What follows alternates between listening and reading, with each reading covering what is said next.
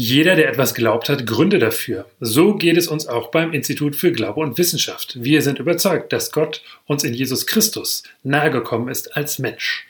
In Begründet Glauben Kompakt laden wir dich ein, einen weiteren Grund kennenzulernen und schwierige Fragen zu durchdenken. Kompakt heißt, kurz und knapp eine Frage gut verständlich auf den Punkt bringen. Weitere Ressourcen zu all diesen Fragen gibt es auf unseren Websites. Das Ganze ist frei verwendbar, man kann es gerne weitergeben und nun wünschen wir viel Freude beim Hören.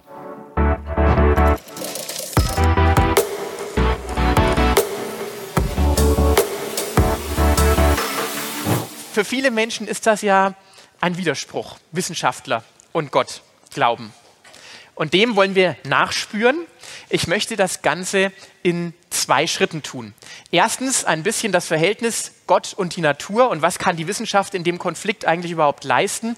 Ähm, dem nachspüren und dann drei Spuren ausfindig machen, die, glaube ich, darauf hinweisen, dass dieses Universum nicht selbsterklärend ist, sondern dass jemand dahinter steht.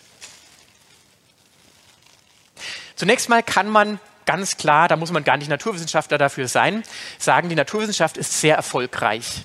Und sie erklärt viele Dinge in dieser Welt auf einem rein natürlichen Weg. Da ist kein Zauberer, der irgendwo das Kaninchen aus dem Hut zaubert oder umgekehrt. Alles kann man erklären auf ganz natürlichem Wege. Es geht alles mit rechten Dingen zu, wie man immer so schön sagt.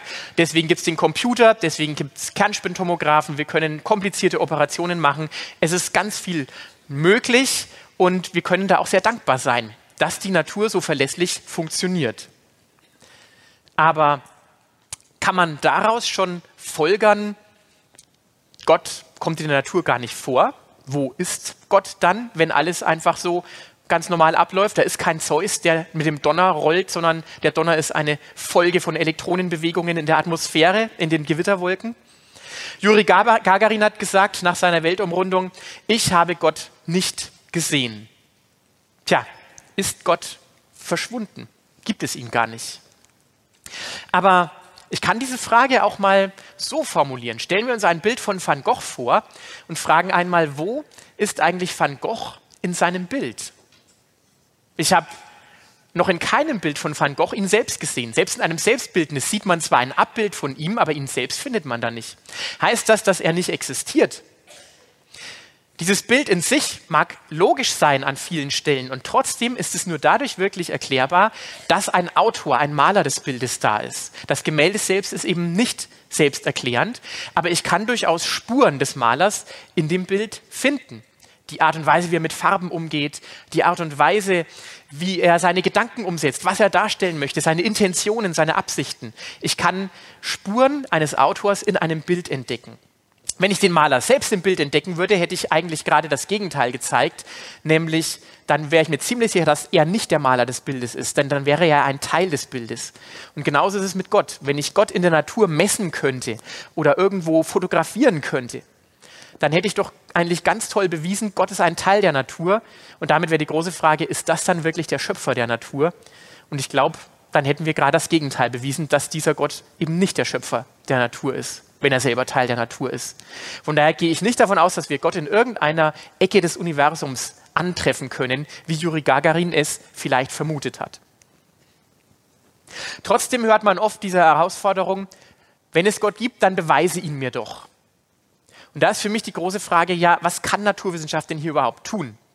Naturwissenschaft arbeitet ja empirisch. Das heißt, ich kann beobachten, dass Katzen, wir haben zwei Katzen zu Hause, immer wieder Goldfische fressen. Wir haben keine Goldfische mehr zu Hause. Und diese Beobachtung ist zahlreich bestätigt. Und trotzdem, dann komme ich einmal an dieses eine Aquarium, wo steht, leider wird man mal, jeder wird mal unterschätzt. Ähm, da ist der eine Goldfisch, der die Katze gefressen hat. Und ich muss meine Theorie wiederum variieren. Das heißt, ich kann natürlich erstmal die Theorie aufstellen, Goldfische Fische fressen keine Katzen. Und dann komme ich an dieses Aquarium und merke, meine Theorie ist falsch. Das heißt, Naturwissenschaft ist immer vorläufig. Sie ist immer darauf angewiesen, falsifizierbar zu sein, ein neues Experiment, eine neue Beobachtung machen zu können, die vielleicht die Theorie, die ich aufgestellt habe, widerlegen kann. Deswegen kann Naturwissenschaft nie eine Nicht-Existenz-Aussage machen. Es ist immer möglich, dass noch etwas existiert, von dem wir keine Ahnung haben, weil wir einfach noch nicht ausführlich genug geschaut haben oder weil dieses Phänomen vielleicht nur selten auftritt. Und genauso ist es auch mit Gott. Ich kann den nicht einfach messen, zumal eben auch die Frage ist, ob er überhaupt ein natürlicher Gegenstand ist. Und ich kann auch immer die Gegenfrage stellen, beweise mir Gott, ja, was soll ich dir denn beweisen? Was wäre denn ein Beweis für Gottes Existenz oder für seine Nichtexistenz? Und wie gesagt, ich würde sagen, ich glaube, es gibt sogar Spuren in der Schöpfung, in der Natur, die darauf hindeuten, dass die Natur nicht selbsterklärend ist. Und das habe ich mir nicht selbst ausgedacht. Es gibt einen ganz spannenden äh, Eng äh, äh englischen Philosophen, Anthony Flew, der in den 80er und 90er Jahren einer der prominentesten atheistischen Vertreter war in der Philosophie. Und der hat ein Buch geschrieben, nachdem er zahlreiche Debatten auch mit christlichen Theologen und Philosophen geführt hat, dass er seine Meinung geändert hat. Das war ein Schock für die atheistische Welt. Und in dem Buch schreibt er zum Beispiel, das Buch heißt There is a God, also No ist durchgestrichen und drüber steht a God. Jetzt glaube ich, dass das Universum von einer unendlichen Intelligenz hervorgerufen wurde. Warum? Dies ist das Bild der Welt, wie ich es sehe, das sich aus der modernen Naturwissenschaft ergibt. Erstens die Tatsache, dass die Natur Gesetzen gehorcht. Zweitens die Dimension des Lebens, intelligent organisierte, zweckorientierte Wesen. Drittens die Existenz der Natur selbst. Warum existiert überhaupt etwas und nicht nichts? Wir müssen dem Argument folgen, wohin auch immer es führt, zitiert er schließlich Platon. Und für ihn hat das bedeutet, vom Atheisten zum Theisten zu werden, zu glauben, es gibt eine unendliche persönliche Intelligenz. Wir gehen diesen Spuren mal ganz kurz nach. Ich habe ja nur eine Viertelstunde Zeit. Warum gibt es rationale Gesetze in der Natur? Diese Frage ist auf den ersten Blick eine Frage, die gar keiner stellt, weil man denkt, ja klar beschreibt die Mathematik die Natur. Davon lebt ja die Physik und die Chemie und mehr und mehr auch die Biologie.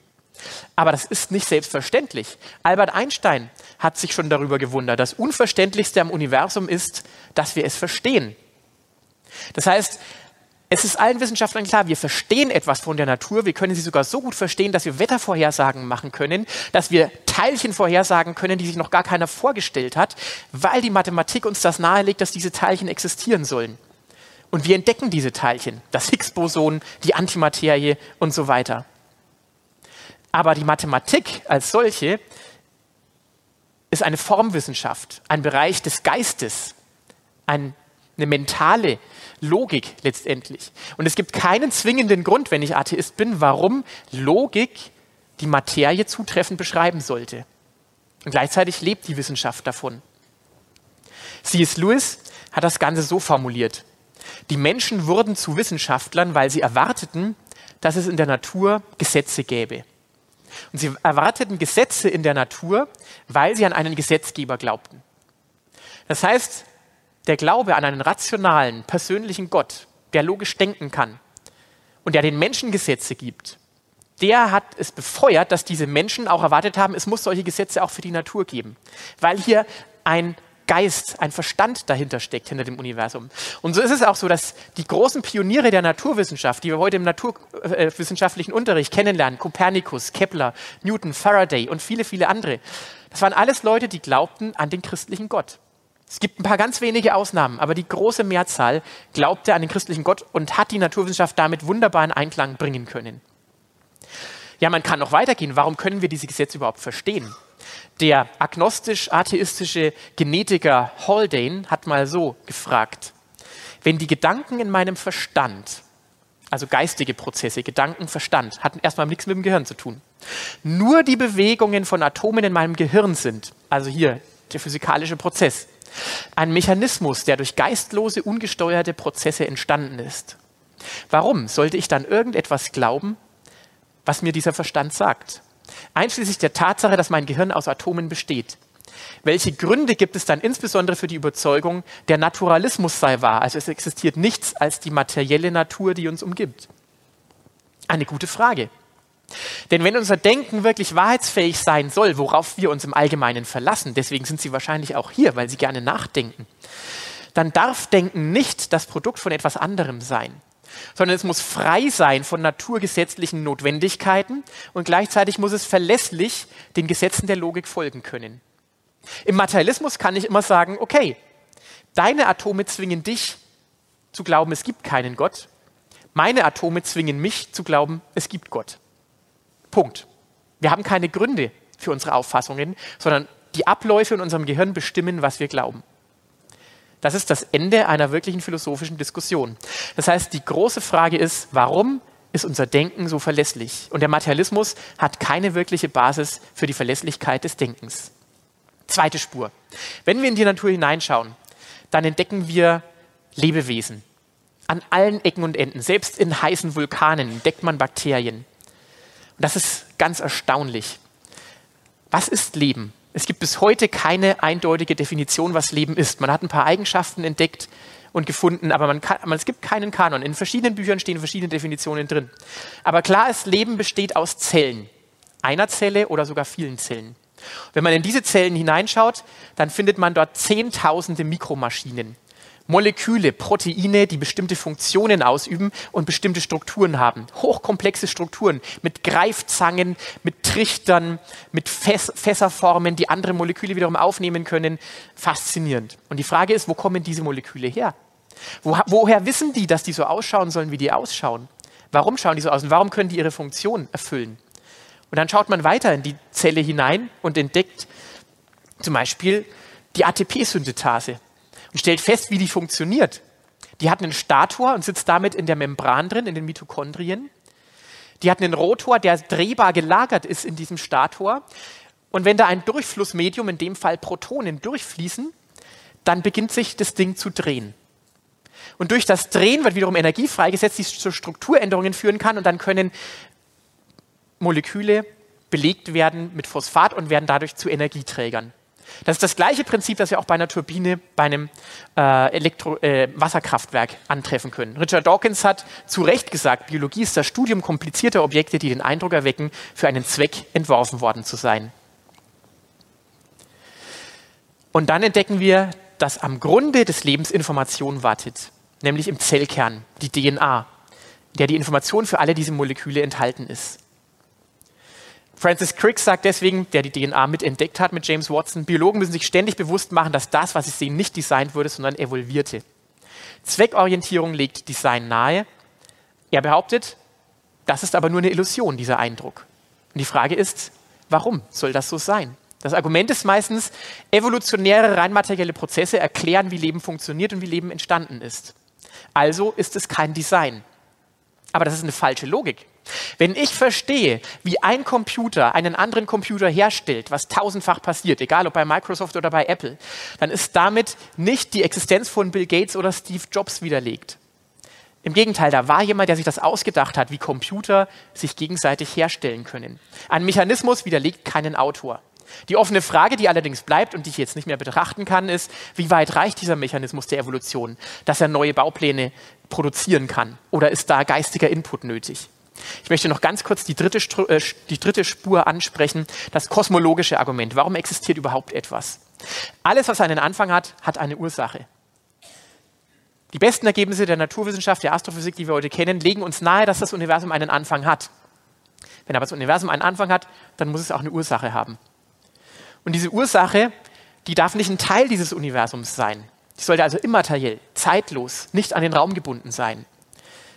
Was liegt näher als ein ewig existierender, zeitloser, transzendenter Gott, der aber durchaus in das Universum eingreifen kann? Diese Vorstellung des Anfangs war für die Wissenschaftler Anfang des 20. Jahrhunderts enorm abstoßend. Ja, die Vorstellung eines Anfangs der gegenwärtigen Naturordnung ist abstoßend. Oder das größte Problem mit der Urknalltheorie ist philosophisch, vielleicht sogar theologisch. Was war vor dem Urknall? Während Arno Penzias, der ein wichtiges Indiz für den Urknall entdeckt hat, sagt, die besten Daten, die wir haben, sind genau das, was ich vorhergesagt hätte, wenn ich keinen anderen Ausgangspunkt gehabt hätte als die fünf Bücher Mose, die Psalmen und die Bibel als Ganzes. Faszinierendes Zitat von einem Nobelpreisträger.